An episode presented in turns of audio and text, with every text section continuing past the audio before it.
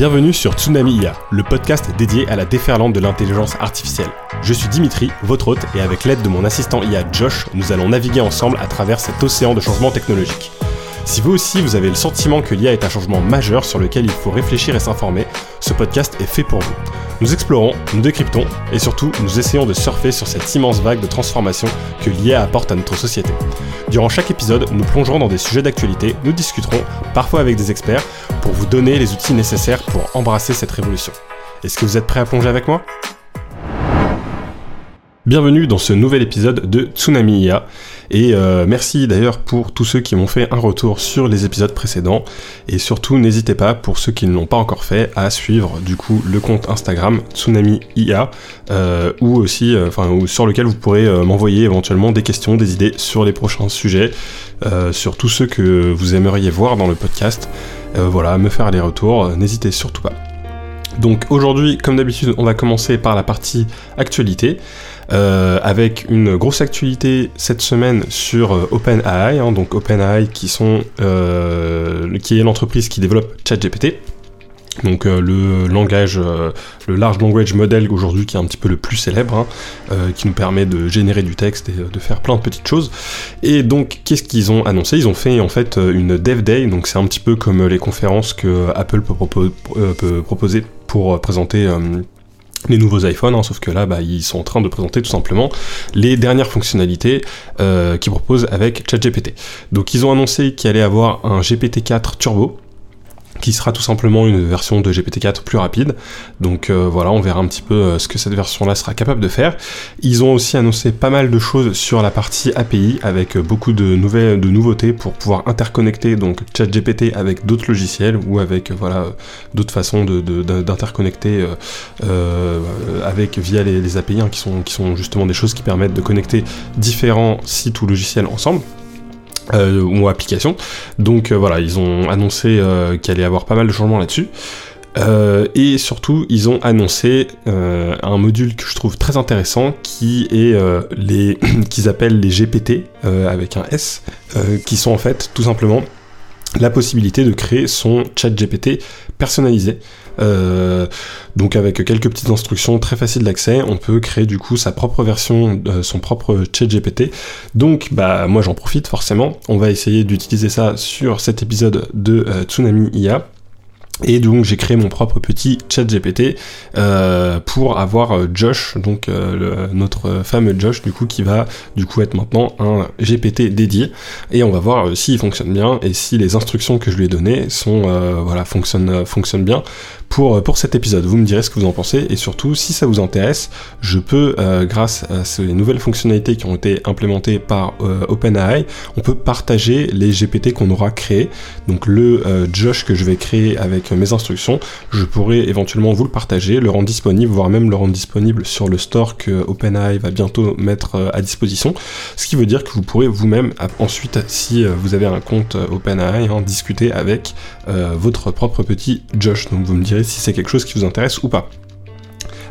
autres informations, ils ont complètement regroupé tous, tous, les différents modules qu'ils avaient incorporés jusqu'à maintenant. C'est-à-dire qu'avant, quand on était sur ChatGPT, il fallait un peu séparer la partie euh, euh, recherche internet de la partie création d'images, de la partie euh, standard ChatGPT. Bon, ben, maintenant, il est capable de comprendre en fait quand on lui demande de générer une image, de faire une recherche internet, tout ça se retrouve au même endroit. Donc voilà, ça, ça montre aussi que l'intégration est de plus en plus importante et impressionnante. En fait, ce que OpenAI essaye un peu de faire, c'est vraiment d'intégrer l'intelligence artificielle euh, le plus possible dans la vie de tous les jours de, du plus de personnes possible. C'est pour ça qu'ils créent ce genre de module où chacun va pouvoir personnaliser son propre petit GPT, créer un GPT qui va par exemple faire euh, euh, des jeux de rôle par exemple, qui va pouvoir un qui va pouvoir raconter des histoires aux enfants, un qui va servir à faire de la modification d'images, un qui va être un expert en cours de mathématiques.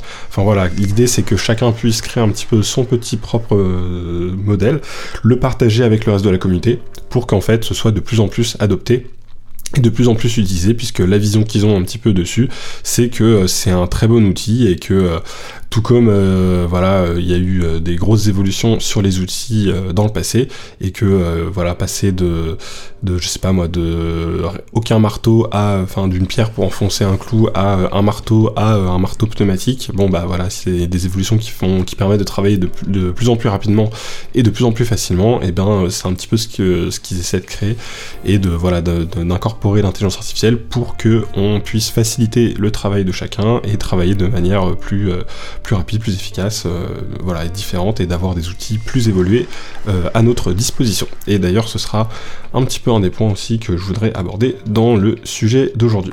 Continuons sur euh, l'actualité, donc on a aussi Elon Musk qui lance du coup Grok, on en a déjà un petit peu parlé la semaine passée, mais donc c'est une alternative à ChatGPT avec une approche surtout moins censurée, c'est surtout ça les informations qui sont nouvelles sur le sujet. Donc on verra comment un petit peu ce modèle se comportera et quel est un petit peu son objectif, mais en tout cas il y a une vraie précision sur le fait qu'il sera voilà plus sarcastique avec un certain humour plus ou moins voilà qui, qui jouera en tout cas sur des aspects qu'on ne peut pas vraiment voir sur les modèles aujourd'hui qui sont euh, plus censurés. On verra ce que ça donne, euh, à voir aussi euh, les dérives que ça pourrait avoir forcément, puisque si aujourd'hui les modèles sont très censurés, c'est surtout pour éviter certaines dérives et éviter que les modèles se retrouvent à dire un petit peu tout et n'importe quoi. on verra comment ça évolue, sachant qu'en plus l'objectif de ce modèle c'est qu'il soit connecté en temps réel à l'actualité via, via l'ancien Twitter, donc le réseau social X maintenant. Donc on verra ce que ça donnera dans le futur.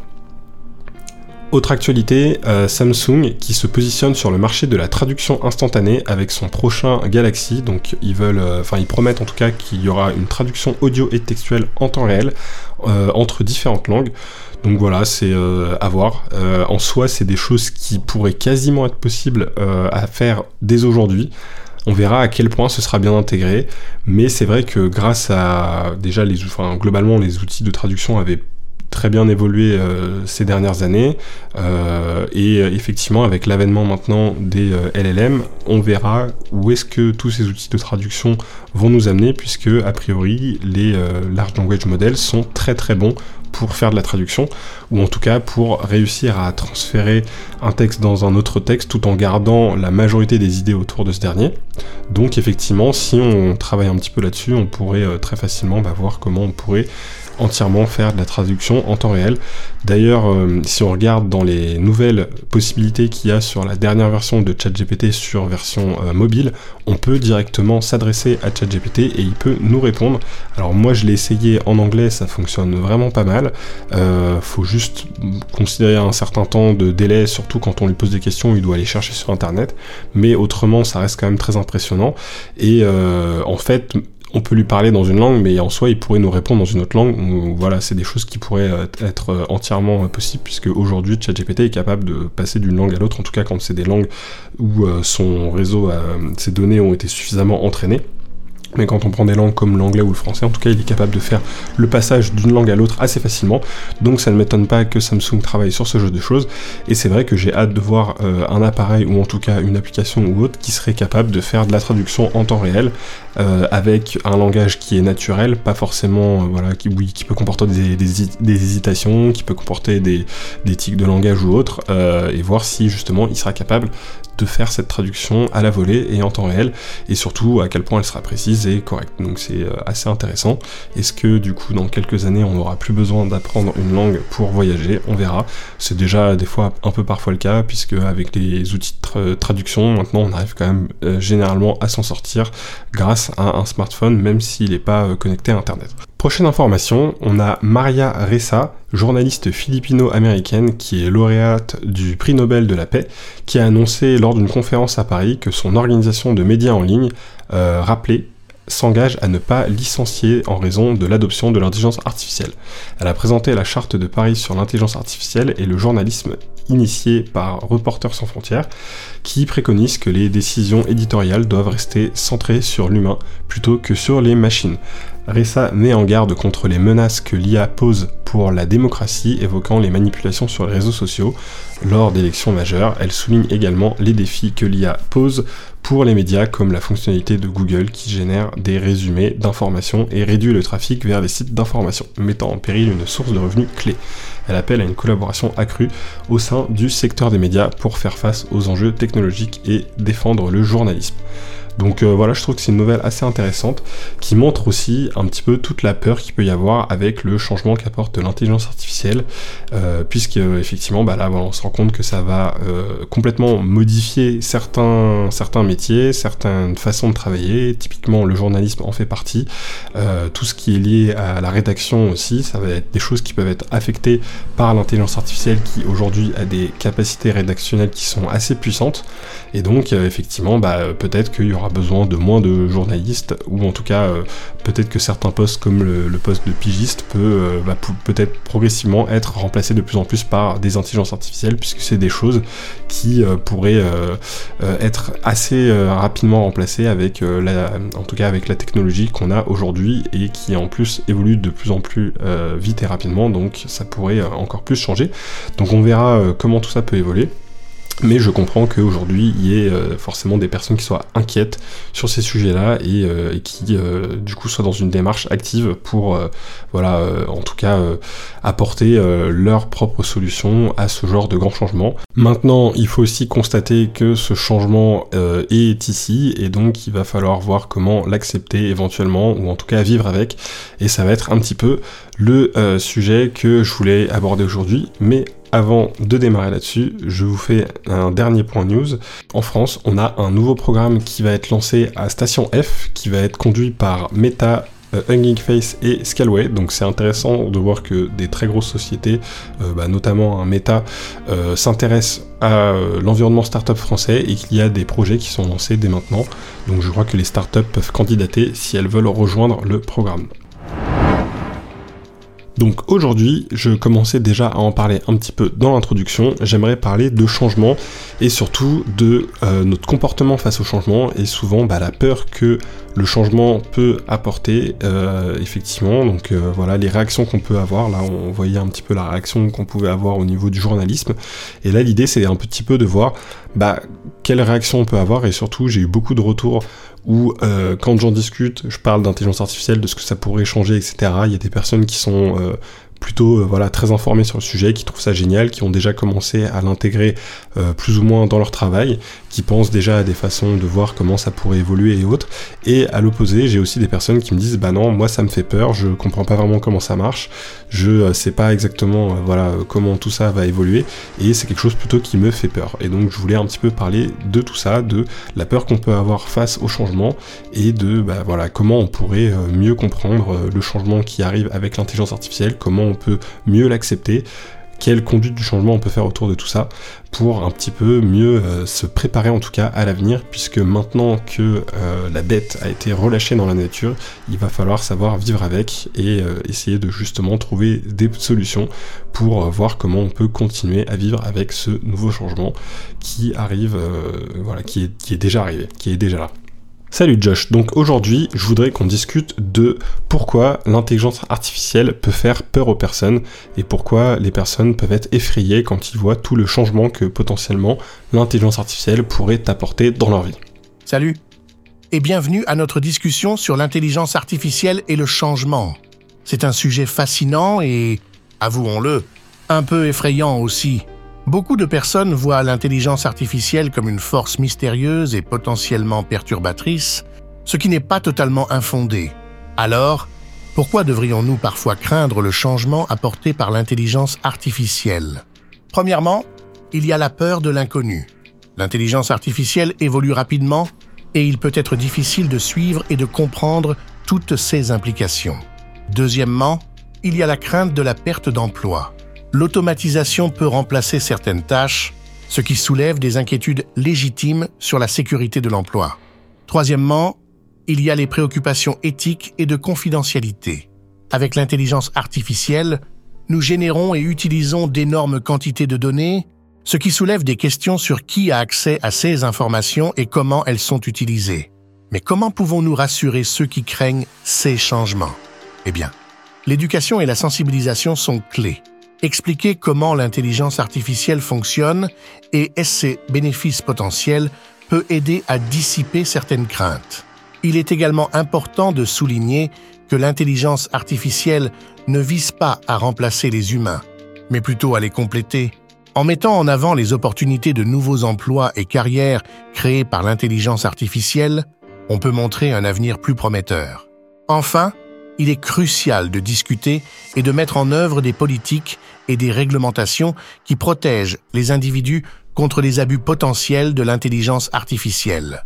Cela inclut la protection de la vie privée, la sécurité des données et la garantie que l'intelligence artificielle est utilisée de manière éthique et responsable. Qu'en penses-tu? Crois-tu que ces mesures peuvent aider à apaiser les craintes liées à l'intelligence artificielle? Alors on va reprendre un petit peu les points de Josh que je trouve très pertinents. Donc vous voyez qu'il a un petit peu euh, pas tout à fait la même, réponse de, la même façon de répondre qu'avant, donc on va voir si euh, cette nouvelle version de Josh est un peu plus efficace. Moi je suis plutôt convaincu déjà par cette première réponse. Et euh, donc comme il le dit, effectivement, bah, il y a un côté déjà effrayant avec le changement. Et c'est vrai que c'est lié à la peur de l'inconnu.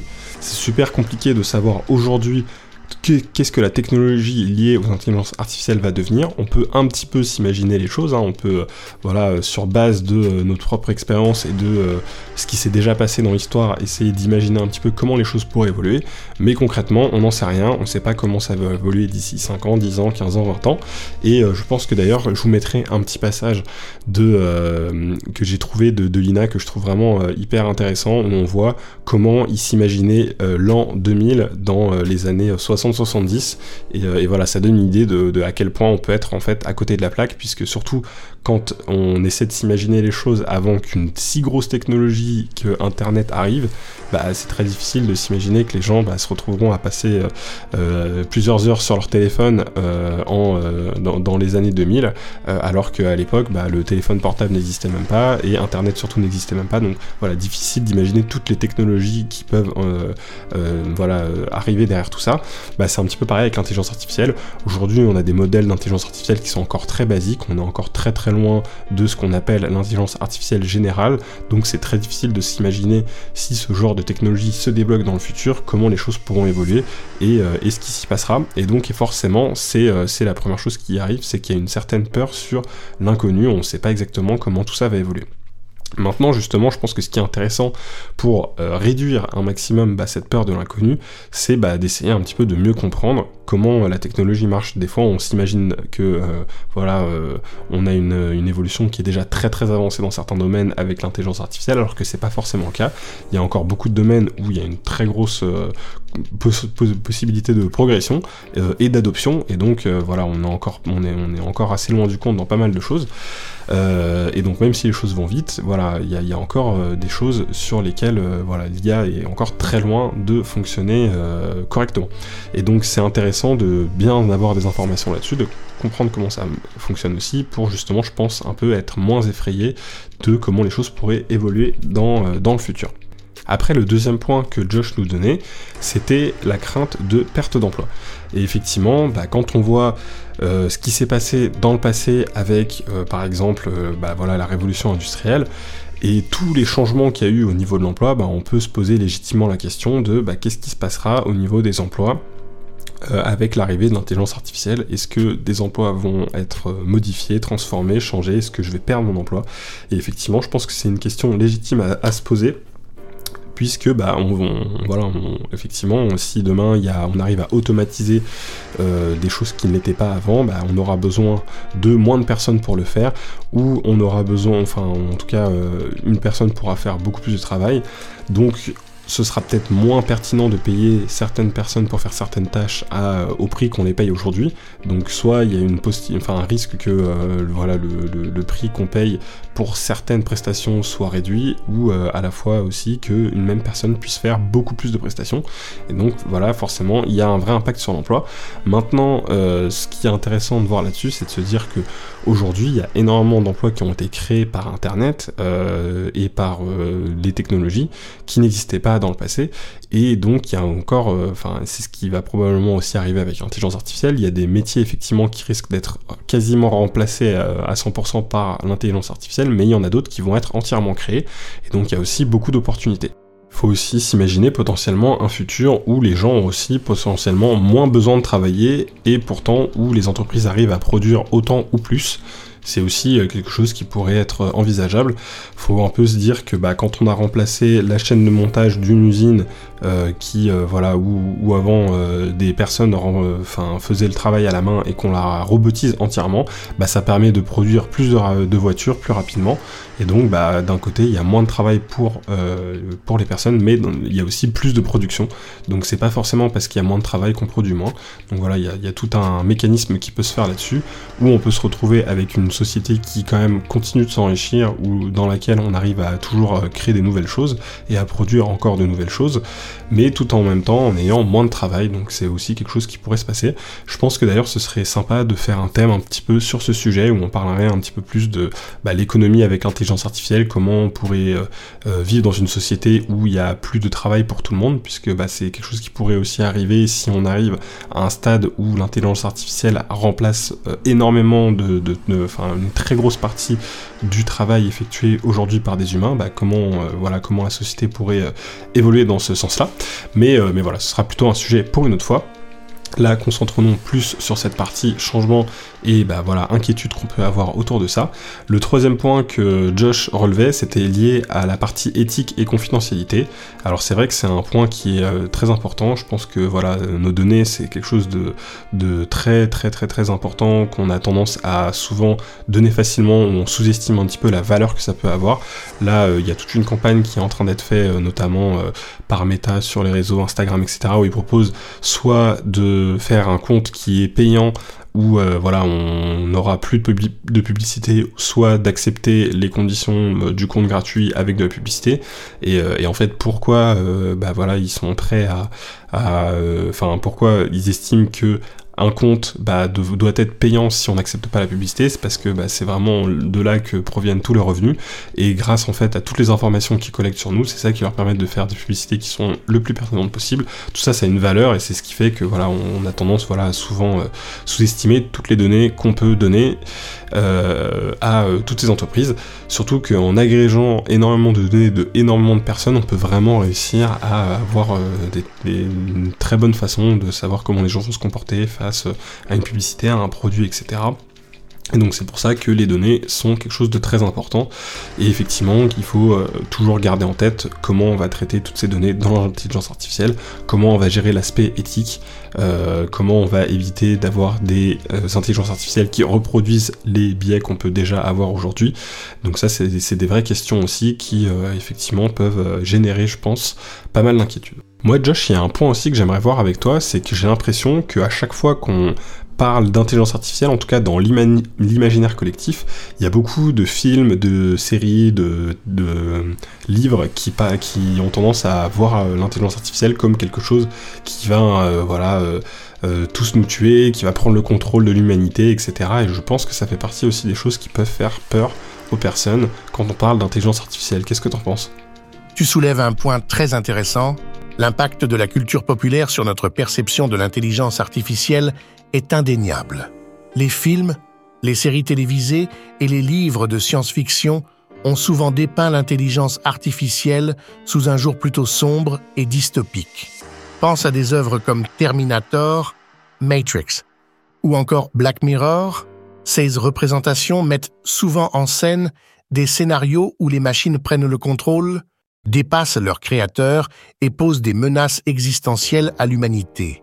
Ces récits captivants, bien qu'imaginatifs et parfois prophétiques, peuvent biaiser notre compréhension de l'intelligence artificielle et amplifier nos craintes.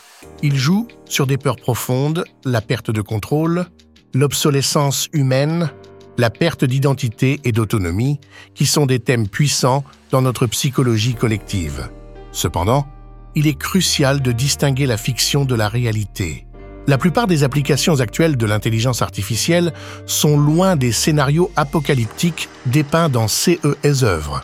L'intelligence artificielle d'aujourd'hui est principalement utilisée pour optimiser les processus, améliorer l'efficacité et résoudre des problèmes complexes dans divers domaines tels que la médecine, l'environnement et l'éducation. Pour contrer cette peur issue de la culture populaire, une approche pourrait être de promouvoir des représentations plus équilibrées et réaliste de l'intelligence artificielle dans les médias. Mettre en lumière des histoires où l'intelligence artificielle aide et soutient les humains pourrait aider à créer une image plus nuancée et moins effrayante de cette technologie. Que penses-tu de l'impact de ces représentations culturelles sur la perception du public de l'intelligence artificielle? Penses-tu qu'une meilleure éducation médiatique pourrait aider à démystifier ces peurs? Alors je pense qu'en tout cas une meilleure compréhension de comment les intelligences artificielles fonctionnent aujourd'hui, ça pourrait aider. Euh, je pense que c'est quelque chose qui pourrait effectivement démystifier un petit peu tout ça. D'ailleurs, euh, j'ai un super bouquin que je n'ai pas encore terminé sur un sujet euh, lié en tout cas à tout ça qui s'appelle Life 2.0. donc je pense que j'en parlerai à l'occasion dans un podcast dédié parce que le livre est tellement riche qu'il y a tellement de choses à aborder sur le sujet que voilà ça vaut bien son épisode dédié. Mais dans ce livre, on parle notamment du fait que bah, une intelligence artificielle, elle aura un objectif et qu'il faut s'assurer que cet objectif bah, ne soit pas euh, non aligné avec l'objectif des humains. Euh, c'est un petit peu ça qui nous permettra de savoir si l'intelligence artificielle générale, en tout cas si un jour elle, existe, si elle, si elle va être en fait alignée avec euh, l'humanité ou pas. Qu'est-ce que t'en penses toi, Josh? Tu as tout à fait raison. Ce concept d'alignement des objectifs de l'intelligence artificielle avec ceux de l'humanité est crucial pour le développement responsable et sûr de ces technologies.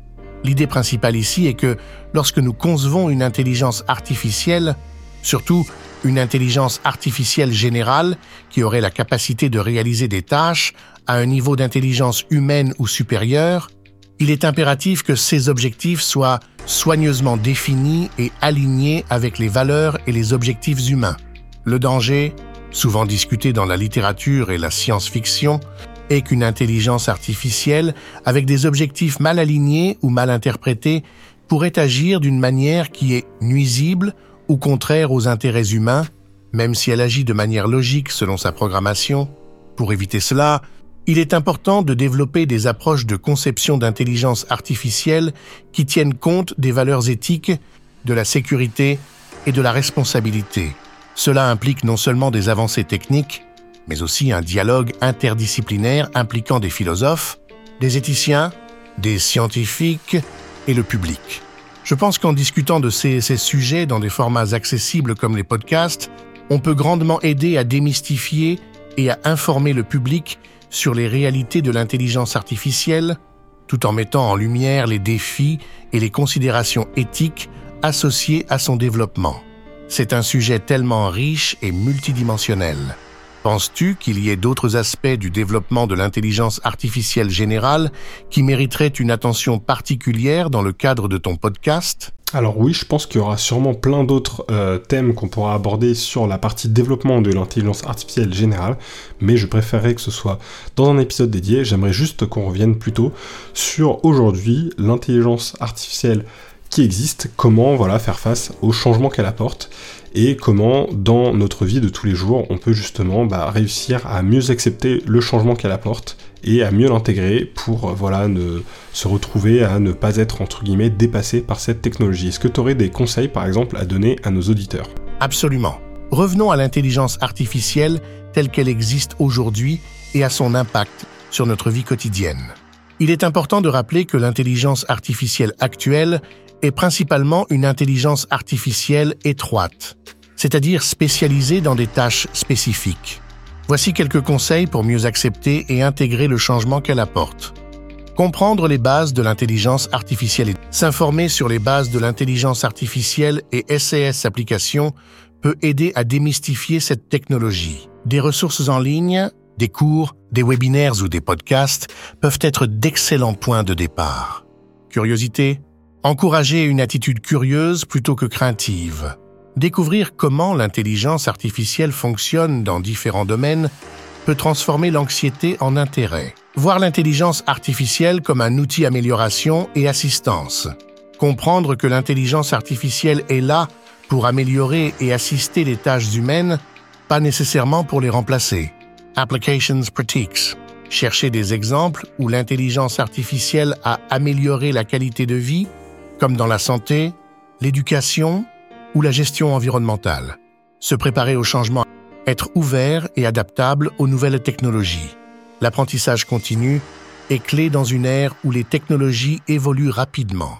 Compétences futures, investir dans l'apprentissage de compétences qui seront pertinentes dans un futur avec une intégration plus profonde de l'intelligence artificielle, comme la résolution de problèmes, la pensée critique et la créativité, participation active dialogue et réflexion éthique.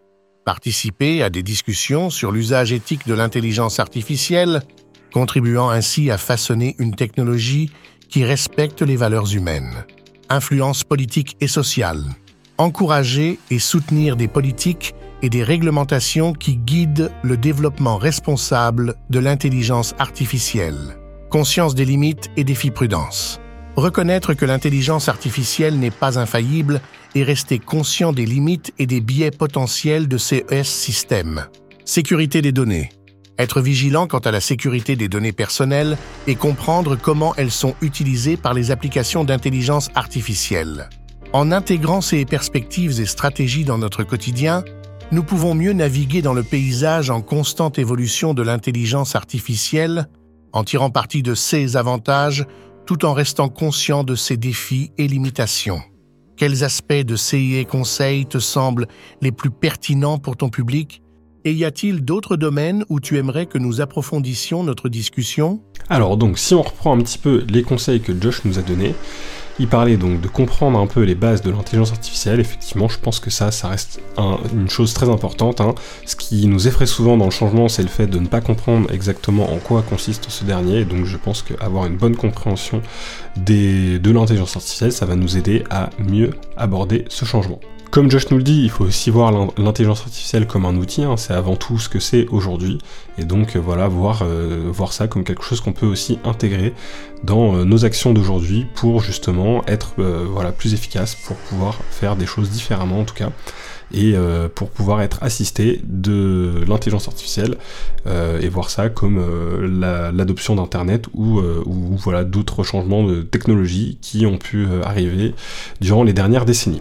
Le, point qu'il nous disait aussi, c'était sur la partie se préparer au changement. Je pense que c'est effectivement pertinent de se dire qu'il faut être prêt à accepter le fait qu'il va y avoir des choses qui vont changer en permanence et donc être toujours prêt à s'adapter, puisque s'il y a bien une chose qui ne changera pas, c'est qu'il y aura toujours du changement. Josh nous parle aussi de participation active, de fait de réfléchir justement à tout ce qu'il peut y avoir autour de l'éthique, de la politique, de tous les choix sociaux qu'on va avoir autour de l'intelligence artificielle. Et c'est un petit peu l'objectif de ce podcast. Hein. Et euh, voilà, c'est pour ça aussi que je vous incite à euh, participer à ce dernier, en tout cas de ne pas hésiter à envoyer vos commentaires, vos réflexions, puisque euh, l'idée c'est qu'on puisse aussi réfléchir un peu tous ensemble à comment l'intelligence artificielle va évoluer d'un point de vue justement éthique et comment elle va impacter aussi nos sociétés, les questions qu'il faut se poser sur le sujet. Et après, il faut aussi, euh, le dernier point dont Josh nous parlait, avoir conscience des limites que aujourd'hui l'intelligence a et effectivement, hein, euh, aujourd'hui, les intelligences artificielles auxquelles on a accès ne sont pas infaillibles, elles ont encore plein de limites, on peut le voir, hein.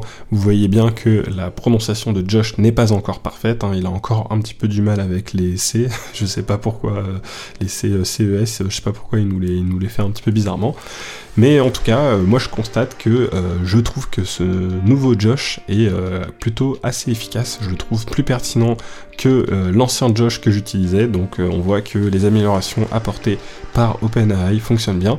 Et d'ailleurs, j'ai pour espoir de bientôt réussir à avoir une version euh, vocale de Josh plus efficace, puisque normalement, euh, voilà, il devrait y avoir de l'intégration de voix qui devrait arriver bientôt dans OpenAI. Donc on verra si on arrive à faire quelque chose d'intéressant avec tout ça. Donc voilà, maintenant, juste avant de finir ce podcast, je voulais vous faire écouter euh, un petit extrait d'archives de l'INA qui date de 1968. C'est un reportage qui expliquait un petit peu comment le monde de l'an 2000 serait. Les Français ont une vision à la fois optimiste et raisonnable de l'an 2000. D'une manière générale, ils pensent que le pouvoir de la science et de la technique seront considérables. Les plus grands progrès souhaités sont dans l'ordre la guérison du cancer, la disparition de la guerre, la disparition du chômage. Possible ou impossible en l'an 2000, voici quels sont certains espoirs ou certaines craintes de l'homme de la rue. Dans le domaine de la santé, 84% des gens interrogés pensent que le cancer pourra être guéri en l'an 2000. Mais 78% pensent qu'il y aura davantage de malades mentaux. Au chapitre des voyages, 68% des Français estiment qu'il sera possible d'effectuer en l'an 2000 le voyage Paris-New York en une heure. 67% pensent qu'il y aura en France 10 000 km d'autoroute, 64% pensent que les douanes et les passeports seront supprimés. Mais 29% seulement pensent que l'on pourra aller régulièrement dans la Lune. Dans le domaine du logement, 75% des gens interrogés pensent que les grandes villes seront couvertes de gratte-ciel, mais 61% estiment que la majorité des habitants des villes aura une maison de campagne. La pluie à volonté, l'utilisation courante d'eau de mer dessalée sont également indiquées comme étant possibles en l'an 2000. Parmi les professions qui seront en accroissement d'après les Français, il y aura surtout les professeurs, les médecins, mais aussi les policiers et les fonctionnaires. Enfin, dernier exemple de ce sondage très complet, à la question Pensez-vous que l'Europe ne formera plus qu'un seul pays en l'an 2000 Les Français se partagent par moitié. Mais ils sont plus optimistes à ce sujet que la plupart des étrangers. Donc voilà, c'était un petit extrait de euh, Lina, hein, euh, enfin qui vient de Lina en tout cas, qui euh, était du coup, je pense, hein, ça devait être, ça devait venir d'une chaîne télé de l'époque, qui datait de 1968, et je le trouve franchement hyper intéressant quand on le regarde maintenant avec notre regard depuis l'an 2023, donc 23 ans même après ce qu'ils estimaient. Donc on voit que bah, en 2023, on n'a toujours pas guéri le cancer. Hein. Là, il y avait 84% des personnes sondées qui pensaient que ce serait le cas. Bon, même si effectivement aujourd'hui il y a euh, des cancers qui se euh, soignent maintenant très bien. Euh, j'ai bien aimé aussi le Paris-New York en une heure, euh, qui était, euh, dont 68% des participants pensaient que ce serait le cas. Donc ça montre à quel point je pense qu'à l'époque il y avait beaucoup dans l'aviation notamment. Il je pense que on se rapproche de l'époque du Concorde. Je sais pas s'il était déjà, s'il existait déjà en 68 ou pas, mais je crois qu'on est très très proche de, de ces dates-là. Donc voilà, on imaginait des vols supersoniques, le fait d'aller de plus en plus vite, mais aujourd'hui on est bien loin de toutes ces considérations. Donc c'est intéressant de voir que là-dessus, ça a pas mal évolué.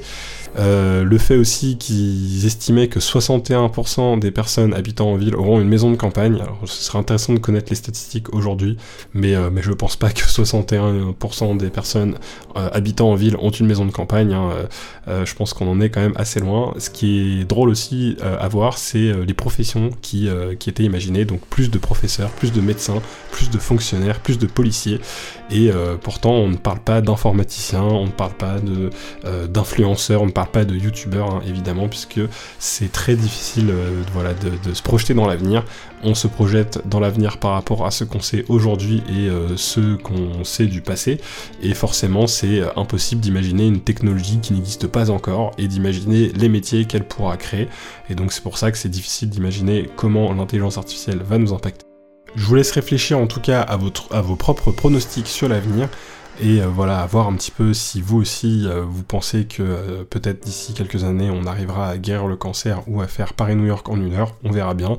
Je vous laisse votre propre avis sur ce genre de questions et sur aussi, bah forcément, comment l'intelligence artificielle impactera nos vies. C'est un petit peu l'idée euh, de ce podcast, donc voilà, je vous laisse un peu réfléchir là-dessus. N'oubliez pas que euh, c'est un changement qui est a priori euh, majeur, hein, forcément, quand on regarde à quel point il intéresse aujourd'hui les gouvernements, les grandes sociétés, etc. Donc je vous encourage à vous y intéresser. Peut-être que demain vous serez euh, en train de réaliser un métier qui n'existe pas encore aujourd'hui et vous n'y avez même pas encore pensé. Donc continuez à suivre le podcast pour y penser et euh, découvrir votre prochain métier d'avenir, on ne sait pas. Et je vous dis donc à la prochaine, ciao